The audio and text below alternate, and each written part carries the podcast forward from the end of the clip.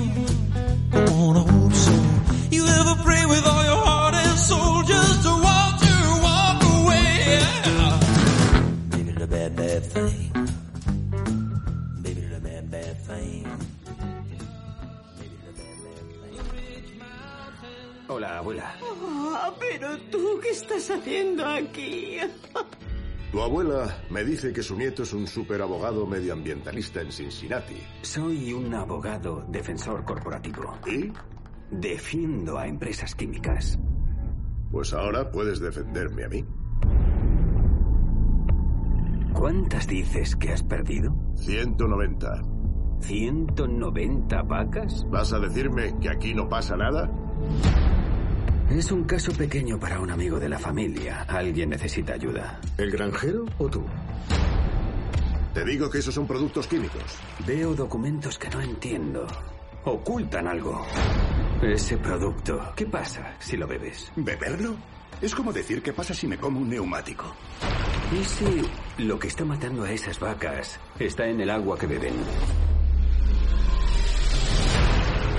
En DuPont, vivir mejor mediante la química es nuestro ADN. Tienes que decirme qué diablos pasa. DuPont ha estado envenenando conscientemente a 70.000 residentes desde hace 40 años. Lo sabíais y no hicisteis nada. ¿Quieres tirar tu carrera al garete por unas vacas? Vas a coger todo lo que sabes y volverlo contra una empresa icónica como un informador. ¿No es así? ¿No es así? ¿No es así? Sí. Tienen todo el dinero, todo el poder. Y lo usarán. Lo sé, yo era uno de ellos. Nuestro gobierno está en manos de Dupont. Intentan obligaros a que me hagáis parar. Está dispuesto a arriesgar su trabajo, su familia, por un desconocido que necesita su ayuda. El sistema está amañado. Quieren que pensemos que nos protege. Nosotros nos protegemos, nosotros.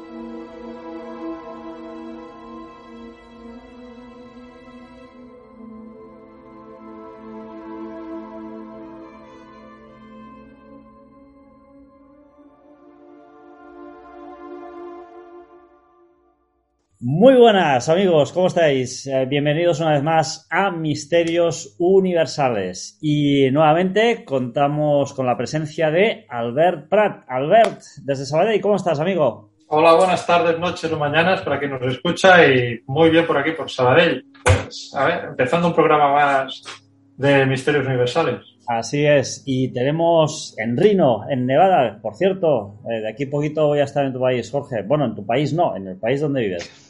A Jorge Daniel Vivas Grioriadis. ¿Cómo estás, Jorge? Hola, ¿cómo están todos? Un gusto reunirnos otra vez. Muy bien. Jorge, eh, nada, yo en breve voy a estar eh, por ahí cerquita, voy a estar por Michigan, o sea que si, si igual, igual ya ya hablaremos, igual nos, nos vemos por ahí, a, ver si, si Sí, sí. cuadrar algún lugar.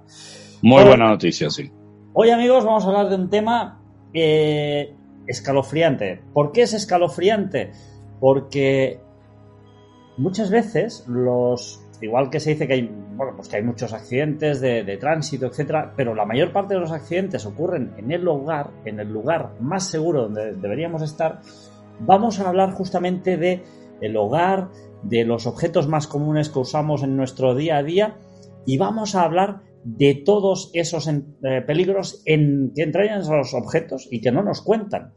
No nos cuentan. Vamos a hablar de eh, cuán peligroso puede ser ponerse un jersey. ¿Lo habéis escuchado bien? ¿Cuán peligroso puede ser entrar en casa? ¿Cuán peligroso puede ser dejar el coche cerrado o incluso beber agua de una botella? Vivimos en un mundo realmente eh, en el cual pues hay, hay una serie de elementos que usamos diariamente y estos elementos están eh, contaminados. Están contaminados por materias peligrosas. Hablamos de casas, de ropa, de, coches, de lo que bebemos, de lo que comemos, de lo que respiramos. Y, y vamos a hablar justamente de esto. Em, Albert, em, empieza tú. ¿Cuál es el, asunto que más te preocupa respecto a esta cuestión de la que estamos hablando? La cuestión de la que estamos hablando hoy no empieza hace 5 años, ni hace 7, ni hace 20, ni hace 80, ni hace 200 años. Nos referimos bien a lo que, entre el petit comité, lo que hablamos entre Jorge, tú y yo, lo que podríamos denominar un entorno tóxico, ¿no? lo que nos rodea. Eh, claro, actualmente vivimos en la civilización de- del plástico, del petróleo, la civilización de la tecnología y estamos rodeados por toda una serie de elementos químicos, productos químicos que, eh, que sí o sí terminan por eh, entrar en nuestro organismo. Pero como bien decía al principio, esto no, no hace 20 ni 30 años que empezó. Nos tendríamos que remontar al Imperio Romano. Hace más de 2.000 años, los romanos, cuando todavía no existían fábricas, no existían automóviles, ni, prácticamente productos químicos, porque recordemos que todo lo que nos rodea es química. Eh, pues ya los romanos empezaron a emplear un tóxico muy peligroso que si bien contribuyó al auge de este imperio, también en parte contribuyó a su declive, y era el plomo. Los romanos, en la conquista de- del continente europeo y parte del continente africano, en su extensión, empezaron a, emplear, ahí donde llegaban los romanos, llegaba el agua. Recordemos a los baños romanos, las termas. Los romanos eh, tenían una gran pasión por el agua. Pues bien, las, muchas de las canalizaciones que empleaban eran hechas con plomo. ¿eh? Este metal, este metal que es muy barato, es un metal muy fácil de conseguir, muy pesado y muy dúctil. Es muy, muy maleable. Pues bien, fabricaban las tuberías con plomo. Y las clases más adineradas, las clases más nobles, no solamente les llegaba a su casa eh, el agua eh, gracias al plomo, sino que también empleaban pues platos, eh, cucharas, empleaban tazas, vasos de plomo para su uso cotidiano. ¿Y qué es lo que pasaba? Pues que este plomo se iba acumulando en su organismo.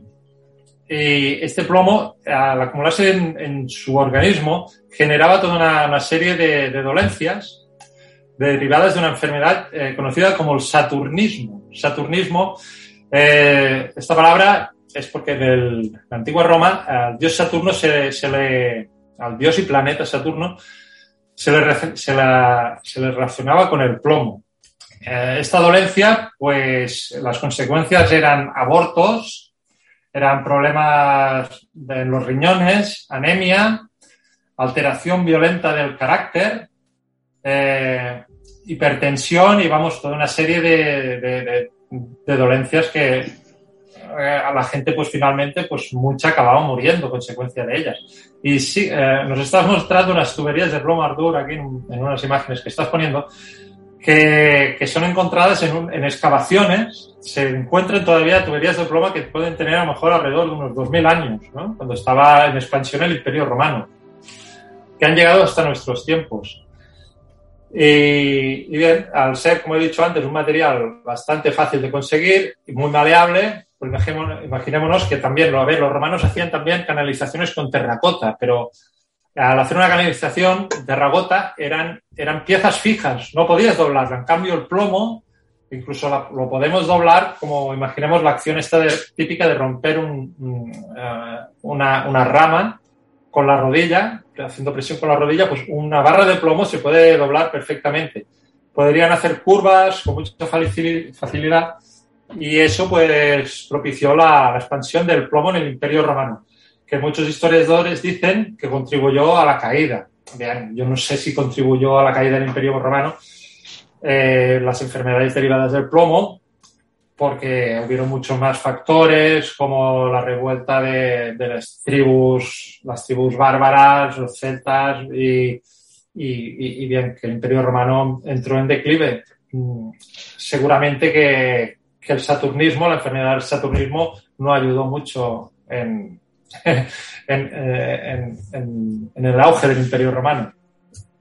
Pero sí, veamos que, ya hace 2000 años toda esta serie de tóxicos ya se empezaban a incorporarse al organismo. ¿Y qué es lo que pasó? Pues a medida que la civilización fue avanzando, fueron más los productos, los productos tóxicos que se fueron incorporando a nuestro organismo, como ahora explicaréis bien a continuación vosotros, pero bueno, ya en base a, tintes para la ropa, en productos químicos, sobre todo en maquillajes, en productos de aseo personal y, ahora ya más recientemente otro tóxico. Bueno, más que tóxico podríamos llamarle, bueno, sí, otro tóxico serían las ondas wifi, ¿no? Pero bueno, eh, tiempo tiempo ya llegaremos aquí, pero todo, estamos rodeados de un entorno realmente tóxico.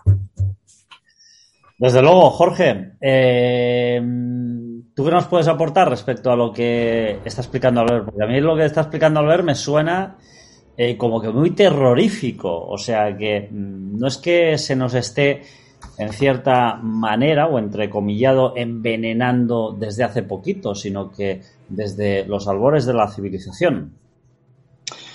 Eh, es así, pero es interesante que nosotros estamos en una etapa a nivel mundial eh, buscando alimentos saludables, por ejemplo, eh, no comer cosas fritas, sino cosas servidas, más fruta, más verdura, llevar una vida con buena salud. Veo muchas buenas cosas en la sociedad actual, pero por otro lado, me da la impresión que no nos terminamos de dar cuenta, ninguno de nosotros, de como bien denominan el entorno tóxico en el que vivimos. Creemos que estamos a salvo porque voy al doctor, porque hago ejercicio, pero tal vez en mi misma cocina o en mi auto o en la ropa que uso hay cosas que son realmente malas para mi salud. Y lo que cuenta recién eh, Albert es un pantallazo nada más, ¿no? De la antigua Roma. Eh, son infinidad de cosas eh, que nos acometen. Eh, realmente yo hace poco leía sobre un tema muy candente aquí en Nevada, que es el, asbesto, o también llamado amianto. Porque en las construcciones de 1980 para atrás, la mayoría tiene en su techo en las baldosas y en las paredes eh, mucho amianto, ya que es un material económico, que es un material térmico, es fácil de manejar, muy flexible. Entonces, en ese momento la gente no se daba cuenta, por ejemplo, del peligro que conlleva eso en una construcción. Pero el tema es que cuando el amianto lo sacudimos, lo movemos, esas pequeñas fibras largas quedan flotando en el aire. Entonces nosotros lo inhalamos. Por ejemplo, si hay una construcción vecina que la derrumban o hacen una refacción, y es de 1980 o más atrás, seguramente va a desprenderse ese amianto, va a volar con el viento, va a llegar a mi casa, a la casa de todos. Y es realmente peligroso, porque luego fíjate que cuando uno lo inhala, ese, ese amianto entra en nuestros pulmones y provoca, entre otras cosas, cáncer de pulmón, provoca una enfermedad llamada asbestosis, asbestosis, que es el, daño o la cicatriz que provoca dentro del pulmón esas fibras que a la vez dañan la posibilidad de poder tener una respiración adecuada, nos traen grandes problemas. Y si llegamos a ser personas que fumamos, se potencia todo mucho más.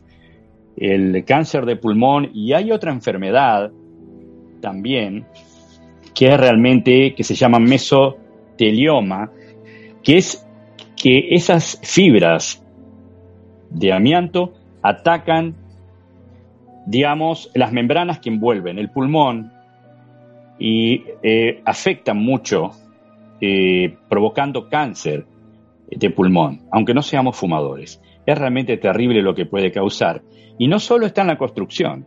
Vos fijate que el amianto se utiliza en los embragues de los automóviles, se utiliza en los frenos de los automóviles, inclusive en la antigua Roma, estaba leyendo que hubo una gran cantidad de esclavos que empezaban a tener problemas eh, pulmonares graves, en la antigua Roma hablo, y no sabían por qué era. Pero con el paso del tiempo se supo que, era, que esos esclavos estaban tejiendo ropa con amianto. Y eso fue lo que los afectaba tanto. Vos fíjate que en el año 456, antes de Cristo, el famoso historiador y geógrafo griego Herodoto, que una vez te lo nombré hace mucho tiempo atrás, y que es una persona muy respetada en el ámbito de la historia, de la geografía, a tal punto que tiene un cráter en la Luna con su apellido, Herodoto, él dijo que se habían encontrado vasijas, macetas antiguas de cerámica que tenían también adherido amianto porque era un material que lo fortalecía. Y también explicó lo siguiente, que es interesante. Él dijo que cuando eh, en el año 456 a.C. arrojaban un cadáver a una pira con fuego, envolvían en una mortaja de amianto o asbesto a ese cadáver con el fin de que las cenizas de esa persona no se mezclaran con las cenizas de la pira en sí. O sea, ahí vemos la, eh, el poder térmico que tiene y de aislante. De hecho, los bomberos hasta hace no mucho lo utilizaban en su ropa también. Es un material que por su costo hasta hace no mucho era utilizado en muchos lugares del mundo. De hecho, todavía lamentablemente se sigue usando. Y en este país es muy normal, hoy hablaba con Albert, ver en la televisión o escuchar en la radio abogados que dicen, usted trabaja en la construcción, usted trabaja con este determinado material, por favor, comuníquese con nuestra oficina de abogados, porque podemos proveerle el, camino para lograr una demanda y que sea resarcido por el peligro del trabajo que usted realiza o que realizó. O sea que es un tema muy vigente acá, eh, se tiene mucho cuidado y de hecho los pocos operarios que trabajan con ese material son muy bien pagos, porque teóricamente son personas que saben cómo tratar ese material y eh, les dan un pago realmente importante como para seducirlos. Ese es uno de los tantos entornos tóxicos que tenemos eh, a veces en nuestro propio hogar y que desconocemos. Desde luego, yo estoy ahora, se me ha cortado la respiración, porque eh, cuando estaba preparando el programa, porque yo evidentemente ya lo estoy cansado de decirlo, yo tengo muy mala memoria, siempre tengo ahí con mis blogs, mis notas, mis historias, Eh, es un tema del cual eh, ya hablamos con Ferran Prat en unos programas de Sapiens, pero no recordaba hasta dónde alcanza, hasta dónde alcanza el egoísmo humano, la ansiedad por amasar cantidades ingentes de dinero sin ningún tipo de escrúpulo. Y desde luego eh, volví a caer, a caer encima de una, de una película que seguro que la habéis visto más de una vez eh, todos vosotros. Dark Waters. Dark Waters es un es un es un es una es un evento que tuvo tuvo por desgracia tuvo lugar en, Virginia en una población llamada Parkersburg y que protagoniza protagoniza eh, cómo no Albert y, Jorge, una multinacional que se llama eh, DuPont, una multinacional eh, norteamericana. Curiosamente, eh, toda la historia empieza porque un, granjero empieza a ver que sus vacas empiezan a morir de una forma muy extraña. Las vacas empiezan a espumar, sacar espuma por la boca, las pezuñas se le, se le hieren de una forma muy extraña, los dientes ennegrecen, ennegrecen y eh, este hombre eh, lo que hace es eh, mirar su entorno, el entorno más cercano, y empieza a ver que del río, el cual, de ese riachuelo del cual su ganado empieza a ver agua, hay un, hay un espumarajo que baja muy extraño. Al final, él contacta con, con, un abogado, este granjero se llamaba Wilbur Tennant, y contacta con, eh, con un abogado, Bob eh, Billot. Bob Billot, que este señor, eh, justamente él solía trabajar para estas grandes multinacionales, al final, viendo la gravedad del asunto, él acepta ir contra estas grandes multinacionales. Y hoy en día, hoy en día, aún casi 20 años después de este suceso, este abogado aún lidera cruzadas justamente contra estas multinacionales. Podríamos decir que estamos hablando de mm, David luchando directamente eh, contra, contra Goliat. ¿no? A mí lo que me sorprende, eh, Jorge, Albert, es que mm, muchas veces, sin darnos ni siquiera cuenta, estamos eh, invitando a estas sustancias a penetrar en nuestras casas. Y no nos damos cuenta de ello. Y muchas veces lo que es barato sale muy caro. Y voy a poner un ejemplo, por ejemplo, ¿eh? Eh, valga, la redundancia. Cuando compramos pintura y pintamos nosotros mismos nuestro hogar, tenemos que ser muy cautelosos en mirar y verificar la composición de la pintura con la cual vamos a pintar nuestro hogar. ¿Por qué? Es muy sencillo. La lista de materiales que se ha empleado en la elaboración de estas pinturas, de forma ya prácticamente, podríamos decir, eh, constante y sin ningún tipo de problema, eh, que incluyen materiales muy peligrosos, es constante. Por ejemplo, las pinturas, algunas de ellas se han encontrado plomo.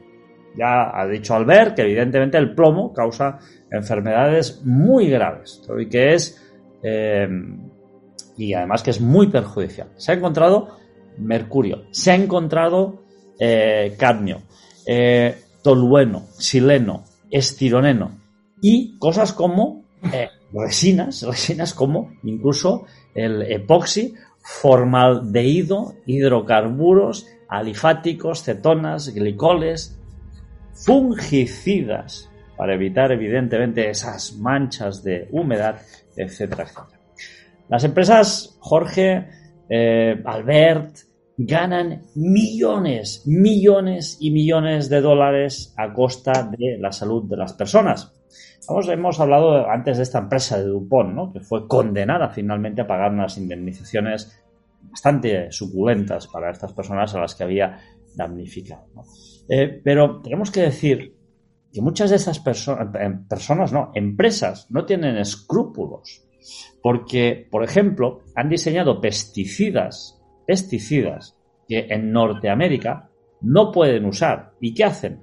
Los venden a Latinoamérica, donde las legislaciones, las normativas son mucho más laxas y por lo tanto sin ningún tipo de escrúpulo, como son de barata producción y con un margen brutal, porque no olvidemos, estos productos tienen unos márgenes bestiales. Igual estamos hablando de coste por producción 100 dólares por tonelada y están vendiendo a, no lo sé, a 10 mil dólares la tonelada. O sea, los márgenes son brutales, los márgenes son increíbles. O sea que realmente lo que a mí me eh, sorprende, me impacta y me aterra es que hoy en 2021, Albert y Jorge, continuemos así, en una sociedad en la que no hay ningún tipo de escrúpulo por nada. ¿Y quién continúa mandando? El dinero. No sé cómo lo veis, Albert. Bueno, Artur, eh, no solamente hacen que ganar dinero con esos márgenes eh, exorbitados de, beneficio, porque a ver, si, si ganaran dinero, pero al fin y al cabo no perjudicaran la, la salud de nadie, pues tampoco, a ver, aunque fuera un despropósito, pero tampoco no sería tan criticable, ¿no? todas las empresas, a ver, están hechas para ganar dinero. Pero si encima estamos pensando en pesticidas como era el DDT, que se estuvo usando no solamente en Estados Unidos, sino también en Europa, el, DDT que, creaba unas enfermedades terribles, entre ellas el cáncer, y hasta que, que no se prohibió su, utilización, se estuvo usando indiscriminadamente. Eh, también podemos hablar de, si nos acordamos en el anterior programa, estuvimos hablando de, del mar de Aral, que desapareció ahora y actualmente ya no hay mar, y ahí no crece nada derivado de los productos químicos que se empleó en la siembra del algodón. ¿eh? O sea, los, los, productos químicos que se emplearon en la siembra del algodón, los pesticidas, eh, aniquilaron todo, toda la vida por completo de, ese mar y, no solamente de ese mar, sino de, la tierra que quedó derivada de, ese mar. Y también me gustaría hacer mención, eh, seguro que muchos de los oyentes ahora recordarán, de lo que fue el conocido síndrome tóxico en España, eh, que a principios de los años 80 dejó muchos muertos y muchas personas con unas secuelas graves que arrastran hasta hoy en día de los que el, gobierno, el gobierno desvió la atención diciendo que era consecuencia de un aceite adulterado, cuando, en mi opinión, no solamente en mi opinión, sino en la de varios doctores, entre ellos el doctor Muro y el gran periodista Andreas Faber-Kaiser, que fue quien, quien investigó este caso, y atribuyeron, eh, atribuyeron eh, ese desastre a, a exactamente, Artur, este libro este libro tan difícil de conseguir, Pacto de Silencio. En este libro se explica todo de, de Andreas Faber-Kaiser. Se explica cómo se emplearon una serie de pesticidas en la siembra de los tomates, que no solamente era para exterminar a, los insectos que, se comieran esos tomates sembrados, sino que esos pesticidas, al rociar, al rociar la mata del tomate, se introducían dentro, de, a ver, no podríamos decir dentro del ADN de esa tomatera, pero sí que en la flor y al crecer el fruto, al crecer el tomate, ya llevaba incorporado ese pesticida. ¿Qué pasa? Que nosotros, aunque lavemos ese producto, ese tomate que compremos, por mucho que lo lavemos, ya lleva incorporado dentro ese pesticida. Ese pesticida es el que produjo terribles consecuencias para, para más de 20.000 españoles que todavía, todavía viven en las que quedaron lisiados de por vida. Muchos perdieron, perdieron la vista, perdieron eh, más del 80% de la movilidad, otros perdieron la vida. Son gente que arrastran terribles consecuencias y el gobierno, pues, eh, aparte de, darle una, paga miserable, no supo dar, lo, lo, que es peor es que no les dio una explicación veraz de lo, de lo que les sucedió. Y todo, pues, pues, ¿por qué? Pues por desviar, por desviar la atención, por cargarle, como se suele decir, cargarle el, muerto a otro. Coño, Albert, con, perdón, creo que hace muy poquito se han encerrado eh, unas personas afectadas por este síndrome eh, reclamando al gobierno soluciones. Eh, sí, a, ver, mira, vamos a hacer una cosa, porque me has pasado un vídeo. ¿Puedo, ¿Puedo, puntualizar una pequeña cosa antes de que ponga el vídeo? Por supuesto, por supuesto. A los afectados por el síndrome tóxico, ya está, para terminar, a los afectados les dijeron que si no reconocían la versión oficial, que era que, que era consecuencia del, del aceite de colza adulterado, si no reconocían eso, o sea, si ellos se ceñían a la versión del doctor Muro y Andreas Faber-Kaiser, que era consecuencia de unos pesticidas en los tomates, no iban a cobrar ni un solo céntimo de indemnización. O sea, eh, o aceptaban esa teoría y renegaban de la otra, de la veraz, de, de los productos químicos en, en los tomates, no cobrarían. Ya está, fin de, fin de la intervención. Artur, creo que, que me ibas a poner un vídeo. Sí, sí, bueno, has pasado un vídeo que yo lo vi hace, hace bastante tiempo. Eh, vamos a intentar ponerlos, es de otro canal de YouTube eh, y, y hacemos mención de este canal. Es el canal de Álvaro J. Lorite. ¿eh? Intentaremos luego poner el enlace y, y esperemos que no se nos enfade, ¿no? Pero ya reconocemos que es de, de este canal y os invitamos a todos a que, a que lo visitéis para, para ver el vídeo original del cual eh, pondremos el enlace, ¿no? Este vídeo dura un minuto y pico, pero nos relata eh, concretamente que vivimos exactamente en un mundo lleno de, de basura y de, y de, porquería y no puedo estar más de acuerdo con él. Y lo dijo el gran Félix eh, Rodríguez de la Fuente como profeta de lo que hoy en día ya está sucediendo.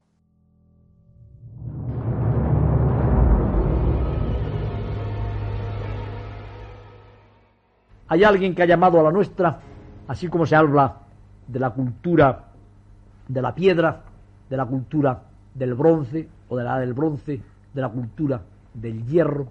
Hay alguien que ha llamado a nosotros, a esta, a la nuestra, la cultura de la basura, la cultura de los desperdicios. Verdaderamente es muy posible que este poco poético denominador de nuestra era actual haya acertado porque hay quien más optimista nos llama la época del átomo, la época del automóvil, la época del petróleo, pero ciertamente lo que más nos diferencia de todas las otras épocas, de todas las otras culturas, lo que más preocupa y lo que verdaderamente más puede transformar radicalmente la posición de la humanidad en el presente es la basura. Basura no solamente en forma de coches viejos que se hacinan y se amontonan en los cementerios, Basura no solamente en forma de bolsas de plásticos y de esos famosos envases sin retorno que van a llenar España y el mundo entero. Basura en forma de venenos disueltos en la propia sangre de los seres vivos que se van acumulando en nuestras vísceras. Basura en forma de toda clase de sustancias químicas sin las cuales ya no podemos vivir, incluido el alcohol y otros estimulantes. No cabe la menor duda de que la nuestra puede muy bien llamarse la civilización de la basura.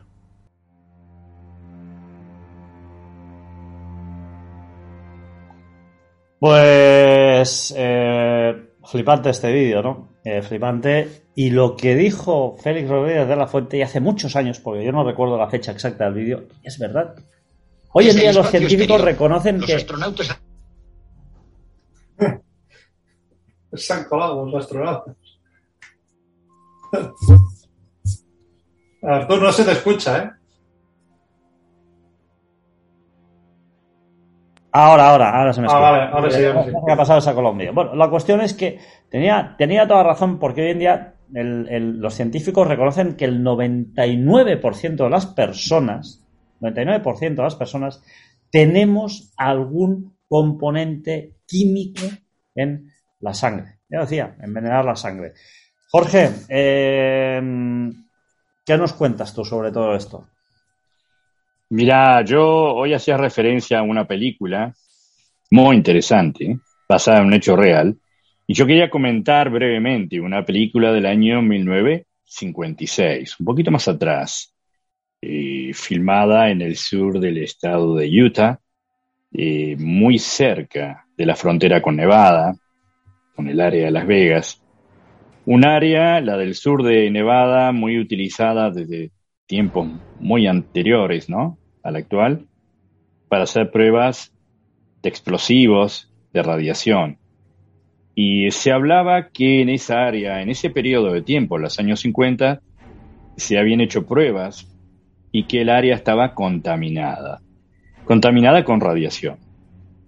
Aún así, eh, aunque el gobierno decía que, que no había peligro, eh, los productores de esta película, una película que se llamaba The Conqueror, el conquistador, y que en España se la conoció como el conquistador mongol. Yo te envié, creo, el afiche, ahí está, John Wayne, Susan Herbert y uh, varios actores muy importantes en ese periodo de tiempo.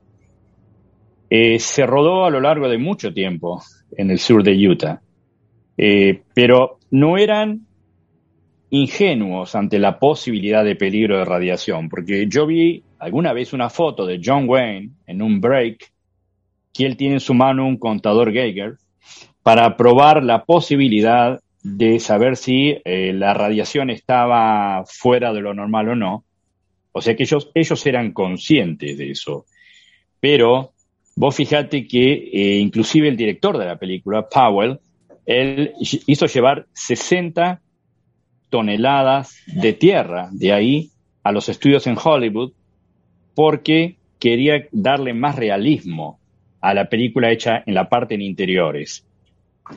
Eh, lo interesante es que después que se terminó de filmar esta película, que dicho sea de paso, tuvo muchas críticas negativas, muchas, se la llegó a nombrar entre las 50 peores películas de Estados Unidos, y eh, apenas fue la onceava película más vista en el 56. Más allá de eso, esa película tuvo la, un trágico final cuando se empezó a comprobar que muchos de los 220 personas, entre equipo técnico, extras, maquilladores, vestuaristas, iluminadores, director de la película, actores, de los 220, 91 contrajeron cáncer.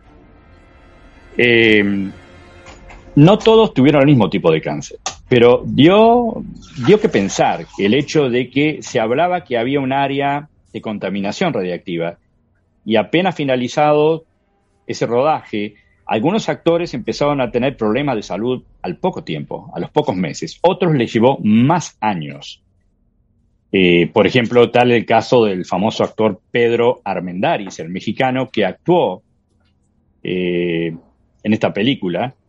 Y varios años después, él tenía algunos problemas de salud que no sabía que se... Ah, ahí Pedro Armendáriz, un gran actor mexicano. Él estaba filmando en Turquía una película de James Bond 007 que se llamó De Rusia con Amor, eh, y él hacía el papel de un espía turco.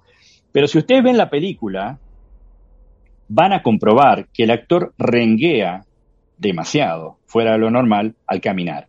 Y no era parte de su papel renguear, era que él tenía cáncer en los riñones, pero él no lo sabía cuando durante, lo, durante la filmación en Turquía se agravó el dolor a tal punto que no podía caminar, él se hizo ver por un médico y le dijo que era cáncer y que era inoperable y que era en un estado terminal. Él habló con el director, le pidió, por favor, dejarle finalizar la película, adelantar las escenas donde él actuaba, y así lo hicieron. Aún así, las últimas, últimas escenas tuvieron que utilizar un doble donde no había diálogo, solamente se lo veía caminar, porque él ya no podía prácticamente caminar, estar en pie. Y tomó un vuelo al finalizar su película hacia Los Ángeles, donde quedó internado, pero no había mucho que hacer. Y cuenta la historia que él le pidió a su esposa, y así fue, que llevara al hospital escondida entre sus ropas un revólver. Y él se suicidó en el hospital. Eh, porque era tan grave su situación y él estaba desesperado que tomó la trágica decisión de quitarse la vida. Esa película tuvo muchas connotaciones, eh, se intentó hacer un juicio contra el gobierno de Estados Unidos y varios eh, abogados de Utah dijeron que la gravedad de la situación daba para hacer una demanda. Fíjate que John Wayne, el protagonista, murió. Tiempo después, la, la protagonista femenina murió el director murió, todos de cáncer. Lo que no se supo y no se contabilizó en esos 91 personas fue los indios Paiute, que actuaron en un papel extra. Ellos no se les contabilizó si contrajeron cáncer, que eran muchos, pero del resto, casi, casi, no muy lejos de la mitad, contrajeron cáncer. Y quedó ese mote de la película maldita o de la película que tenía un entorno contaminado. y que ellos no sabían en esa época, en los 50, no sabían emparentar eh, el cáncer con la radiación. No creían que una cosa tenía que ver con la otra. Es un hecho lamentable. Cuando hablabas hace un rato de esa otra película, la recordé y la quise citar porque es un hecho más de cómo a veces no tenemos idea de que podemos estar habitando en un lugar que tiene realmente mucho peligro. Desde luego, mm, para, para, para ponernos los pelos de punta, eh, lo más grave para mí, eh, Albert y Jorge, hay que, eh, que, hay, que hay químicos, hay químicos que son químicos eternos. Hay químicos que, em, bueno, los tomamos, no los absorbemos y el 50% de estos químicos los orinamos prácticamente de forma inmediata. Pero hay algunos que no, hay algunos que no y hay un grupo de sustancias, las PFAs, los polifluoroalquilo, polifluoroalquilo, que están hechos a base de flúor ¿eh?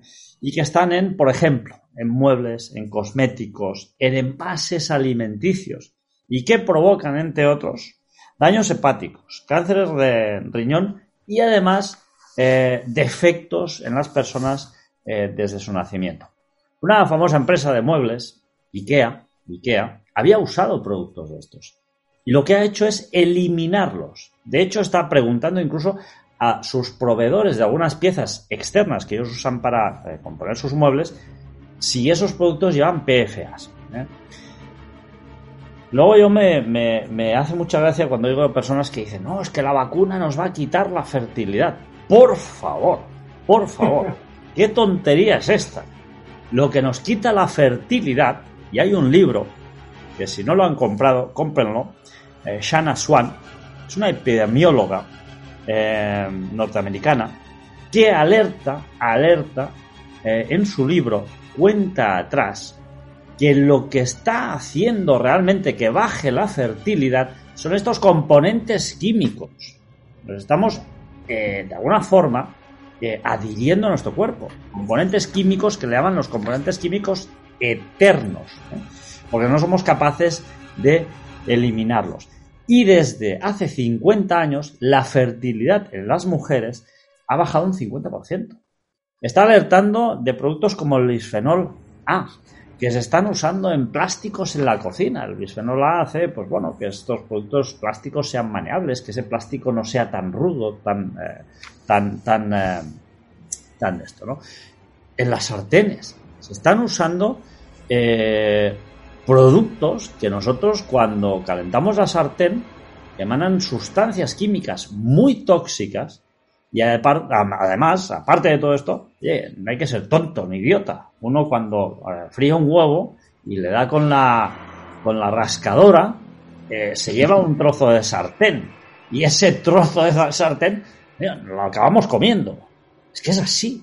Es así. Yo hace años, hace años que no uso sartenes con ningún tipo de eh, producto químico. Uso sartenes con cero inoxidable. Es verdad que al principio se te pegan las cosas, se te pegan, no eres capaz ni de hacer un huevo frito, pero al final aprendes, aprendes, porque hay trucos muy sencillos y es sencillamente que la sartén esté muy caliente y tienes que usar evidentemente un aceite de calidad. Porque, hombre, si no tienes componentes químicos, pero te pones aceite de coche para freír los huevos, pues también no, vamos a ir muy bien, ¿no? Em, productos como el DDT, el PDC, el difenil, el triclorolato, eh, eh, se han estado consumiendo y se consumen durante eh, muchas de las diferentes etapas cotidianas de nuestra vida, porque estos productos nos acabamos comiendo comiéndose nosotros. Entonces, esto es muy peligroso, muy peligroso. Em, Albert, em, ¿qué piensas tú de, todo esto? Las, las paellas, los productos de limpieza, eh, las pinturas, todos estos componentes químicos de los cuales además nadie nos advierte que son extremadamente peligrosos. Eh, yo, Arturo, a ver, en profundidad, claro, hay tantos elementos químicos que, nos rodean, tanto sea en la ropa, como has mencionado, en las sartenes, ollas, eh, que, vamos, eh, siendo un experto, creo que, sea difícil mencionarlos todos, ¿no? Pero has, mencionado el, El flúor. El flúor. Yo hace ya mucho tiempo escuché un programa, creo que fue un Sapiens, en la que se hablaba del flúor. Intervenía eh, José Luis eh, Camacho, JL. Y, y, bien, a mí yo me acuerdo que se me, se me quedó en la cabeza ese programa y hablaba eh, específicamente de los dentífricos, las pastas de dientes para del flúor. Yo siempre había tenido mucha sensibilidad dental.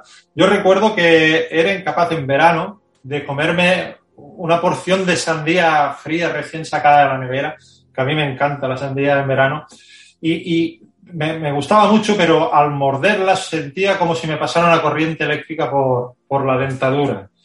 Y bueno, eso que empecé a, a, cambiar de dentífrico, empecé a comprar uno que lo compraba en el herbolario, todavía lo uso, que era sin flúor, específicamente sin flúor. Era la única diferencia que había con los otros. Pues fue empezar a usar ese dentífrico y la sensibilidad dental desapareció por completo. Me estuve informando del tema, de en qué consistía el flúor, qué es lo que hacía, lo que no hacía. Y lo que, lo que tengo entendido, por lo que he podido investigar, es que el, el flúor en el dentífrico lo que hace es que si mirásemos nuestros dientes con un microscopio veríamos unas celdas como un panal de avispas. Pues lo que hace el flúor es debilitar esas celdas, hacerlas más grandes. Entonces es por ahí donde se infiltra tanto el frío como el calor, nos hace tener ese, ese, esa descarga eléctrica que, nos llega al nervio de, la raíz. En las personas que, a ver, probablemente, no a todo el mundo, pero si ya eres un poco propenso a tener esa sensibilidad, te la, te la agrava. En mi caso, yo la verdad, llevo ya unos cuantos años utilizando dentífricos sin flúor, que lo compro en el herbolario, eh, cualquier, supongo que cualquier marca valdrá, no la digo porque tampoco no me acuerdo. Yo, yo, uso, yo, uso, aceite de coco directamente, Albert. O aceite de coco, sí, sí, sí, con bicarbonato, mezclado con bicarbonato, también estuve un tiempo usándolo. Yo incluso lo, fabricaba, lo mezclaba, lo congelaba, lo hacía como unas pastillas, lo ponía en el congelador. Y sí, sí, Uy, ya, otro día lo explicaré, pero no me quiero enrollar mucho. Y, y bien, bueno, eso es eh, en el caso del flúor, ¿no? Mencionabas también en las pinturas, pues en las pinturas eh, estuvo estando hasta el año 1980, eh, bueno, no, perdón, hasta el año 2000 creo que, se llegaron a prohibir el plomo en las pinturas.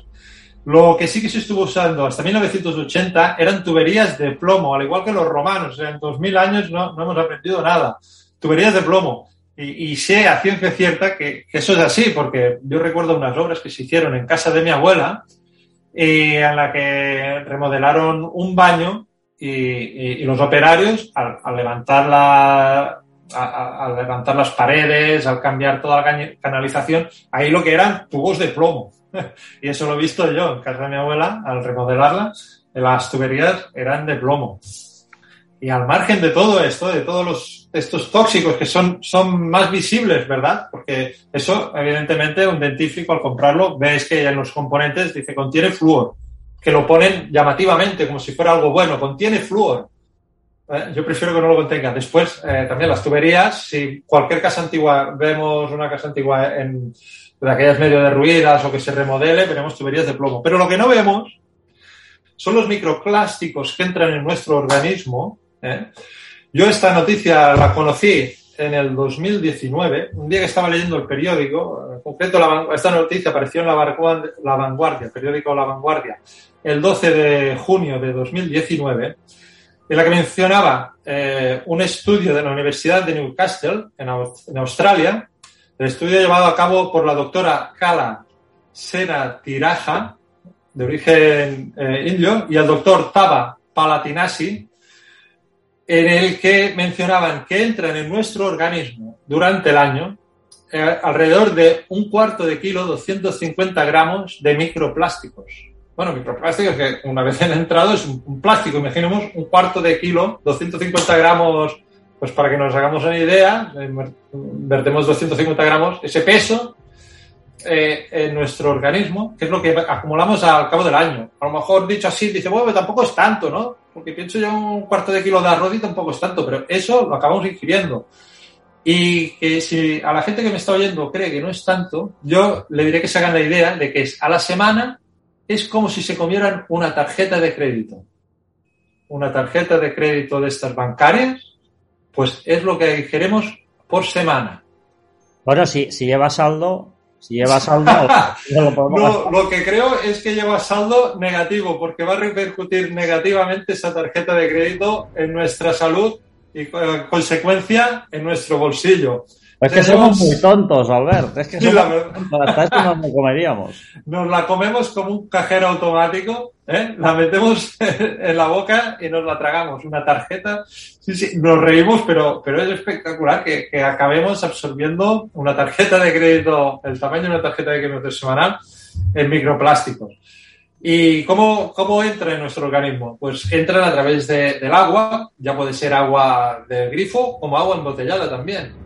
Agua embotellada contiene microplásticos. Si no es que ya, ya la, la embotellan así, los plásticos que desprende la propia botella de agua es, es la que, los que ingerimos. También eh, lo, lo ingerimos a través de- del ambiente, del ambiente. Solamente que eh, vayamos por una ciudad y vemos un- unos operarios trabajando en una obra, se emplean muchos plásticos, muchos derivados de plásticos. Cuando escuchamos que están cerrando tuberías de PVC, todo eso, a través de la ropa también, a través de las pinturas, los inhalamos, esos microplásticos, en descomposición, y a través de la comida, a través de los peces, tanto- principalmente de- del pescado, pero también eh, al asimilarlo eh, el resto de, de animales, de mamíferos que comemos, oveja, vaca, cerdo, ellos eh, lo, lo ingieren en su organismo y del suyo pasa al nuestro. Claro, la gente, hombre, no nos pensemos que es un plástico como una canica de, de grande o, como, como la tarjeta de crédito. Eso se va acumulando en nuestro organismo. Pero no es nada de loco. La gente puede pensar, bueno, pues me tomo una tarjeta de crédito a semana y no pasa nada, ¿no? Aparte de, de lo que mencionaba Artur, de- del saldo. Pero no, porque esto puede causarnos daños celulares, inflamaciones neurotóxicas, daños en el ADN y alteraciones del sistema inmunitario.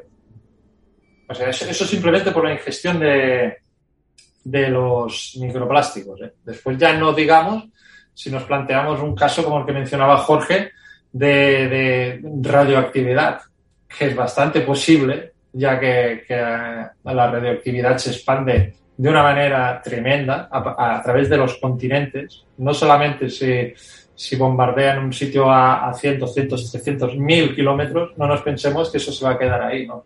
Esto acaba llegándonos a nosotros.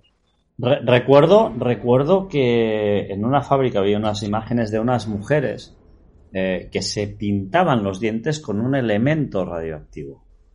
Las, vi hace, hace un tiempo, ¿no? Eh, en aquella época pues se ignoraban todas estas cosas y realmente hacíamos eh, bestialidades, ¿no? Hacían bestialidades. Irva Hertz eh, Picato, eh, que además ella es la subdirectora de Ciencias de la Salud Pública en la Universidad de California, advierte de justamente lo que tú has dicho, Albert, advierte de esta, de esta ingesta de microplásticos ¿eh?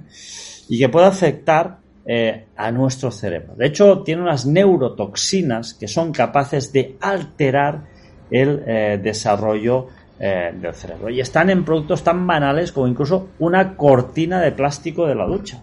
En, este, en estos productos ahí se encuentran, en los cosméticos y en productos de higiene.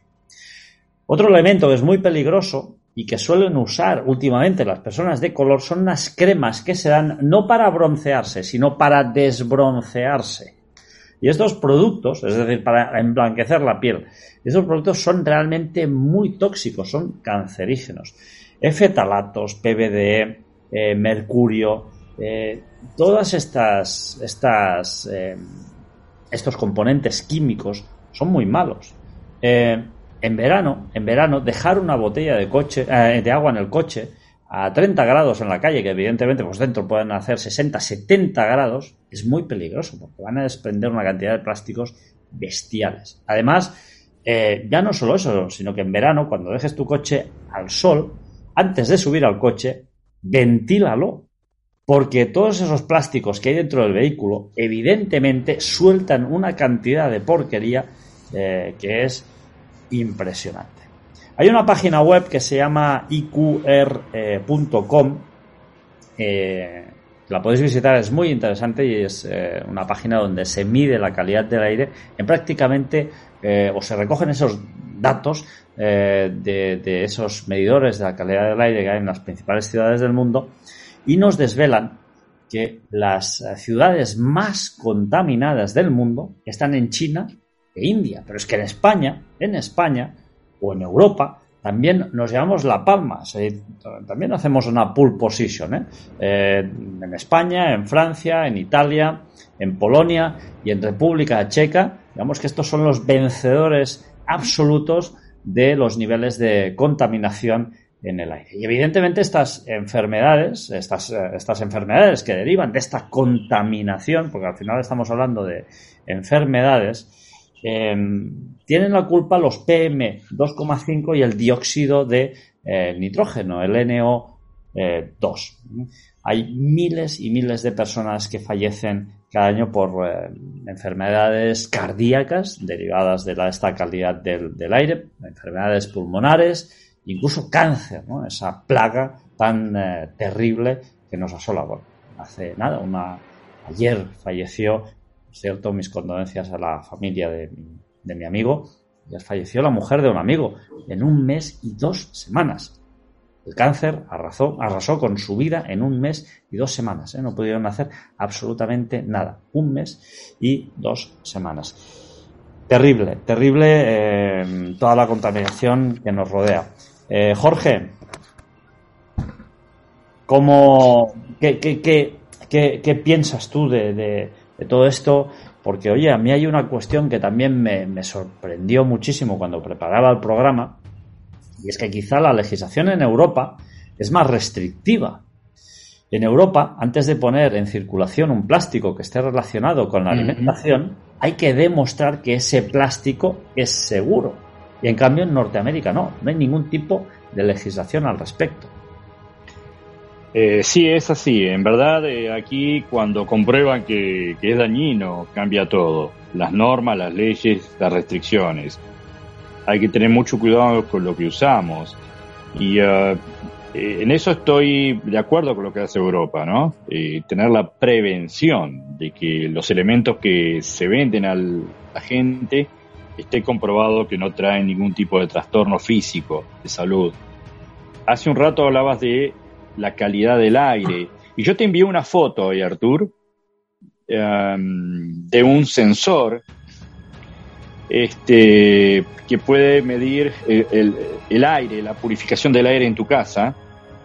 Eh, de hecho, esa foto la tomé en mi casa, pero aparte eh, tengo cinco sensores, o sea, dos similares a que te mandé en la foto y tres que van en el techo, los otros van en la pared, que te, eh, te, te hacen saber cuando el monóxido de carbono está más allá de lo aconsejable y es dañino, empieza a iluminarse y a sonar en forma muy notoria hasta que uno ventila la casa por ejemplo, vos estás cocinando y se te quema la comida, puede pasar, se te quema la comida o se calienta más de lo aconsejable y empieza a salir humo. Ya eso no es bueno, pero tal vez no nos damos cuenta de la gravedad. Pero este aparatito, este sensor, sí te lo indica. Te indica que el aire no está respirable y te obliga a que tengas que ventilar rápidamente todo porque si no, no deja de sonar. Solo cuando disminuye la cantidad de aire tóxico dentro de esa habitación deja de sonar. Pero si vos cerrás todo nuevamente y, continúa habiendo humo todavía, o aún lo tenés abierto y sigue el humo, vuelve a sonar al minuto o dos con la misma intensidad. Parece molesto, pero en realidad eh, te está advirtiendo y te está tal vez salvando la vida de algo peligroso en tu hogar. Lo mismo de un incendio o algo así, ¿no? Eh, aquí es normal, y hoy hablaba con Albert, y él me decía que no era tan usual, tal vez, no sé, eh, por ejemplo en España, pero aquí es muy normal y es obligatorio tener ese tipo de elementos. Y algo que quería agregar de todo lo que vos comentabas, de cosas del hogar, vos sabés, y ustedes saben, amigos de Misterios Universales, que muchas veces los alimentos los envolvemos con un papel de aluminio para ponerlo en un lugar frío, que se conserven. Y a veces también tenemos, ah, espero decirlo bien, que ustedes me entiendan, bandejas de aluminio. En México le dicen charolas de aluminio, pero es lo mismo, una bandeja, pero todo de material de aluminio, que no está mal. En la función que tiene de ponerla en la heladera o el refrigerador, está bien. Ahora, si nosotros lo ponemos en el horno o empezamos a cocinar con esa cobertura de papel aluminio, por ejemplo, o la bandeja de aluminio, el problema que tiene es que, como decías vos, cuando llega a determinada temperatura, empieza a desprenderse pequeñas partículas de aluminio que lamentablemente no pueden ser eh, eliminadas por el cuerpo humano de ninguna forma y se acumulan dentro de uno. Eh, inclusive, si uno cocina algo que sea muy ácido, por ejemplo, que lleven sus ingredientes tomate, vinagre o limón, eso agrava todavía el problema, porque es mucho más posible que se desprendan más partículas de aluminio si haces ese tipo de comidas en el horno, por ejemplo. Eh, y hoy hablabas de las sartenes, y yo me reía, pensaba que aquí en la televisión norteamericana es muy normal, aparece un señor muy hábil para vender y te muestra la sartén, ¿no? Y se fija en la tortilla y la mueve y se desliza. Y dice, parece mantequilla, dice. Y la tira y no se pega. Entonces uno dice, yo quiero esa sartén, claro, como decías vos, yo quiero eso, que no se me pegue la comida. Pero resulta que ese acabado que fija el antiadherente, es lo que decías vos, tiene ácido orgánico fluorado. Y ese, como decís vos, cuando uno lo raspa, o, inclusive con la temperatura alta, se empieza a desprender y, hay grandes problemas, por ejemplo, en los riñones, en los huesos. El famoso eh, teflón, que, que, inventó 3M. Teflón, Teflón, sí. Entonces eh, te engaña porque por un lado eh, es real, no, no, no se te pega la comida, pero en verdad eso es peligroso y uno no lo sabe, eso ellos no te lo dicen. Y como eso hay infinidad de elementos en la casa, por ejemplo la tabla para picar ingredientes, a veces vienen de madera, a veces son de plástico, se usa mucho el plástico y está muy buena ayuda, ¿no? Vos vas picando ahí, el problema es que como vos vas picando sobre esa tabla, se empiezan a formar hendiduras, a dañar. La tabla de madera y la de plástico también, ¿eh? Entonces, ¿qué pasa? Se empiezan a acumular bacterias con el paso del tiempo en esas hendiduras. Y vos seguís, seguís picando en el futuro más ingredientes ahí que empiezan a contaminarse con esas bacterias. Y vos no te das cuenta. O sea, tanto en las sartenes como en ese tipo de tablas cuando uno ve que hay hendiduras o rayaduras en la sartén, lo ideal es desecharla o tirarla y comprar otra, porque no es saludable tener ese tipo de elementos dañados en la cocina. Y también otro tema que yo hace poco comprobé, el limpiador de hornos. Cuando uno se va a limpiar el horno es bravo el tema, porque tiene hidróxido de sodio, más conocido como soda cáustica, el elemento que limpia bien. Limpia bien. El problema que esa sustancia eh, corroe mucho y, quema al tacto con la piel o los ojos. Uno debería usar algún tipo de eh, protección en la vista, guantes largos, mascarilla y tener ventilada la cocina. Porque realmente es muy tóxico, es como el amoníaco. Yo he limpiado pisos con amoníaco y uno dice, qué bien, qué buen trabajo que hice. Pero vos, cuando inhalás el amoníaco, si alguna vez lo has hecho, te aseguro que eh, por más que seas muy preparado, eh, sentís un malestar notorio apenas lo podés inhalar. Es muy fuerte el amoníaco y hace mucho daño, es corrosivo. Entonces hay que usar también una mascarilla, hay que tener cuidado de que esté lo más ventilado posible el lugar donde vas a trabajar limpiando, aunque sea. Son elementos que hay que tener mucho cuidado. Eh, no es algo para tomar a la ligera. Aparentemente cumple su función, pero son elementos, yo los considero peligrosos y hay que tener mucha precaución de cómo usarlo. Y a veces tenemos esos elementos en la casa y, y no nos damos cuenta realmente del peligro que conllevan. Y son cosas que usamos tal vez a diario. O sea que hay que informarse, en la web hay mucho material, para estar preparados y eh, poder prevenir algo que pueda ser realmente muy malo para nuestra salud. Bueno, yo prefiero la tabla de madera, ¿eh, Jorge? Eh, y te voy a decir por qué. Porque es que la de plástico, además de que se quedan las bacterias, va soltando plástico. Porque las hendiduras que se hacen y ese plástico que falta va a algún lugar. Y normalmente va a los guisos o a la carne o donde hay. Además, es que lo curioso es que luego agarramos la, la, la tabla y hacemos así. O sea, vamos con todo lo que hemos rayado y hacemos así. Sí. Sí, sí, sí. Solo para adentro, o sea, Eso sí, eso sí, exactamente. es así. sí. Entonces, Yo, yo yo prefiero también de uso madera. una de madera. De madera, Sí, yo la uso de madera y entonces lo que hago es simplemente eh, la dejo en remojo con agua a muy alta temperatura y con un poquito de bicarbonato o de lejía. Y entonces ya ahí eh, mata absolutamente todo, ¿no? Lo que, lo que pueda haber.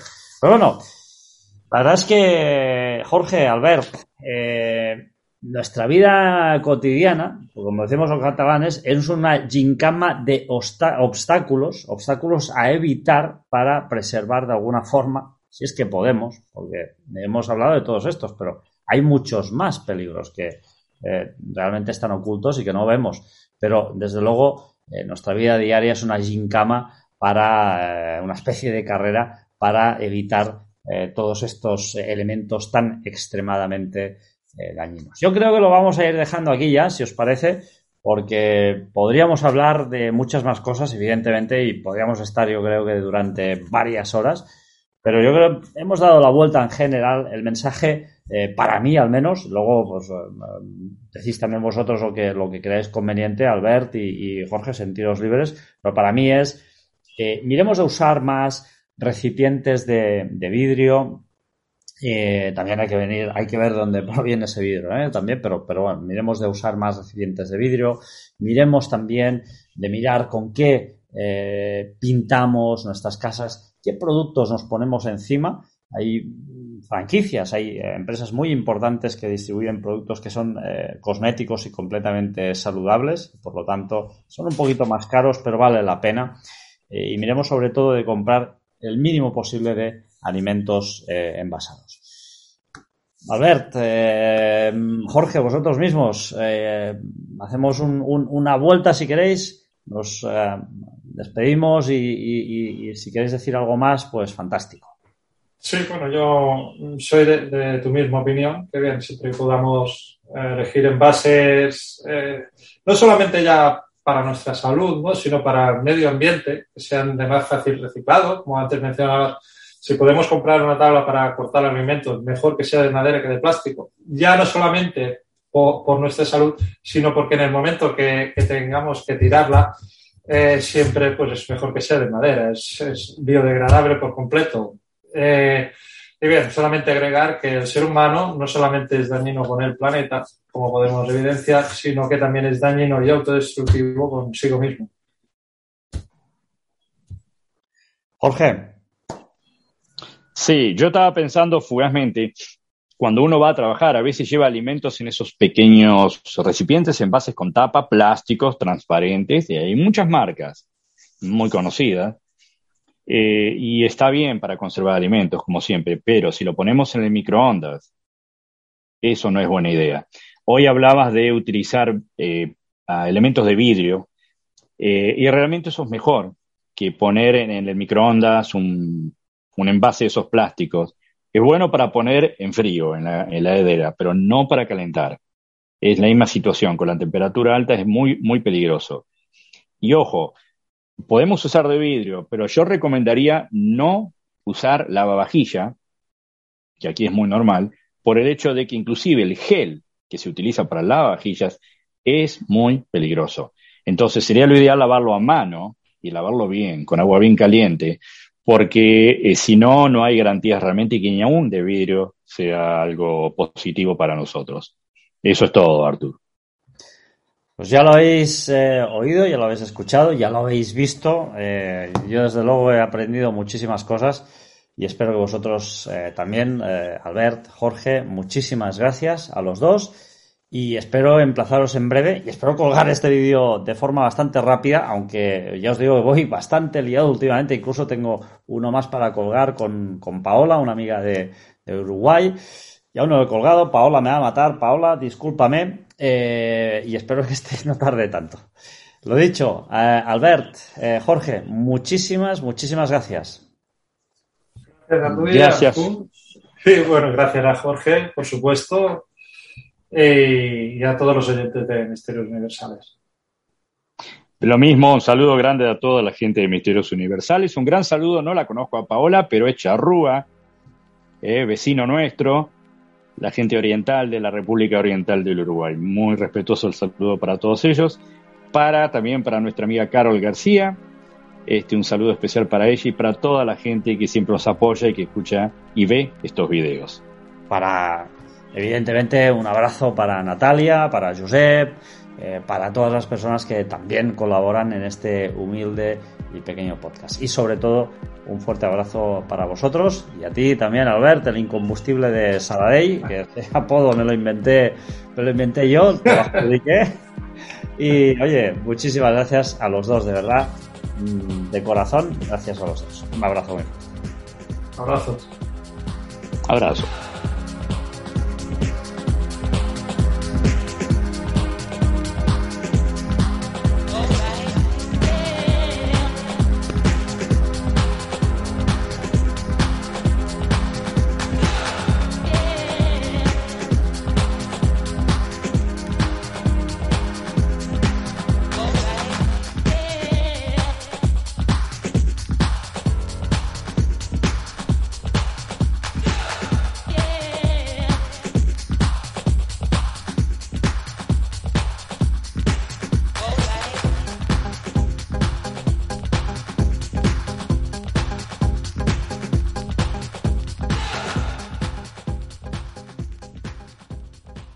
Pues bueno, muchísimas gracias eh, por escucharme. Un lujazo, un lujazo compartir eh, este rato con Jorge y con Albert. Claudio Torres, en los comentarios del último programa, en el cual hablamos con Paola sobre el serial killer de Uruguay, nos decía grato volverte a escuchar. Artur, pues grato también es para mí leerte. Anónimo nos decía saludos a Artur y saludos a Nata Guerrero. Siento que les borrasen el vídeo de YouTube, pero le animo a subir más vídeos a Nata. Pues la verdad es que a Nata no ha sido la única a la que le han borrado un vídeo de YouTube. Eh, bueno, a mí también me han borrado un vídeo de YouTube por decir que estaba eh, proporcionando información médica falsa cuando me la dio un médico. En fin, el mundo al revés. Pepe nos decía, buenos días, vamos a escucharlo. Saludos a todos. Gracias, Pepe, un abrazo. Anónimo nos decía, gracias por el programa y por decir lo que piensas, sin importar caer mal a algunos. Pues sí, Anónimo. Eh, desgraciadamente a veces me cuesta morderme la lengua y tengo que reconocer que, joder, igual tendría que controlarme un poquito más. Pero bueno, es eh, un defecto que tengo y a mi edad creo que va a ser imposible ya corregirlo. Anónimo, se te echaba de menos Artur con ganas de historias. Anónimo, las tendremos y te aseguro que bastantes. Jorge nos decía un tema fuerte pero real. Mis felicitaciones, Artur, y a la uruguaya Paola. Pues nada, Jorge, un abrazo muy fuerte y gracias por estas felicitaciones. Ana María nos decía, fantástico como siempre, eh, además, me gustan mucho tus reflexiones, Artur. Te deseo mucho éxito en tus proyectos que espero compartas pronto con tus oyentes. Gracias, Ana María, los voy a compartir. Eh, han sido unos días de investigación eh, y no son los únicos, porque ahora me voy de viaje nuevamente para investigar otro caso muy impactante y creo que será serán interesantes y os mantendré informados. Albert nos decía gran descubrimiento, el de la señora Paola Rodríguez, un placer escuchar a alguien con su experiencia profesional. Pues sí, la verdad es que es un placer escuchar a Paola y ha sido un gran eh, descubrimiento. Mari Duro nos decía felicidades por el programa, muy ameno de escuchar. Gracias, sigue así, Artur. Bueno, Mari, este comentario no es muy... Em, ¿Cómo podríamos decirlo? Eh, bueno, vamos a dejarlo ahí. ¿eh? Pero bueno, muchísimas gracias, Mari. Un abrazo muy fuerte. Luego te lo doy.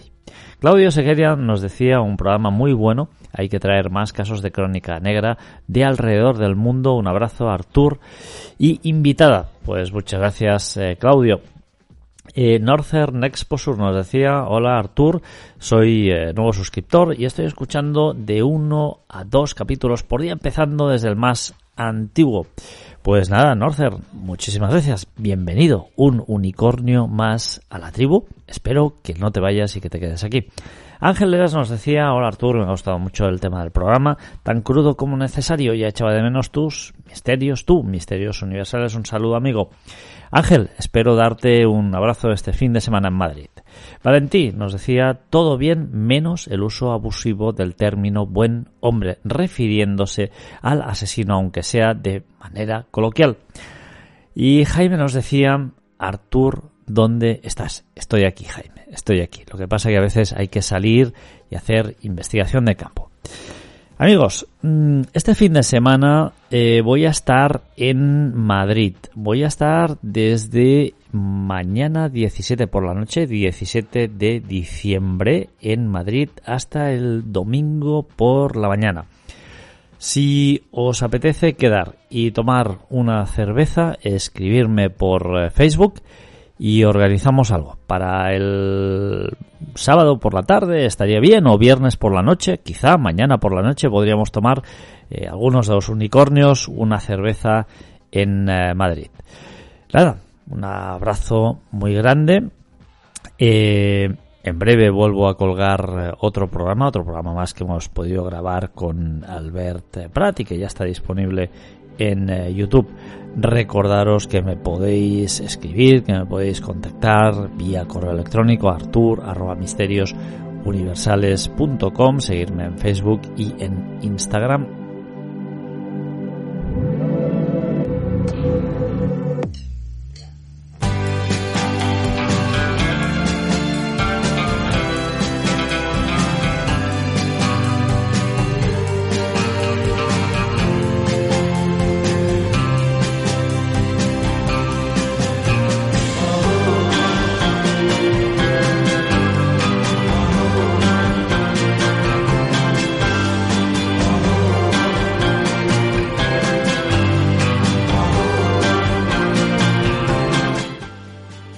Siempre he sostenido y sostendré que sin música es imposible vivir.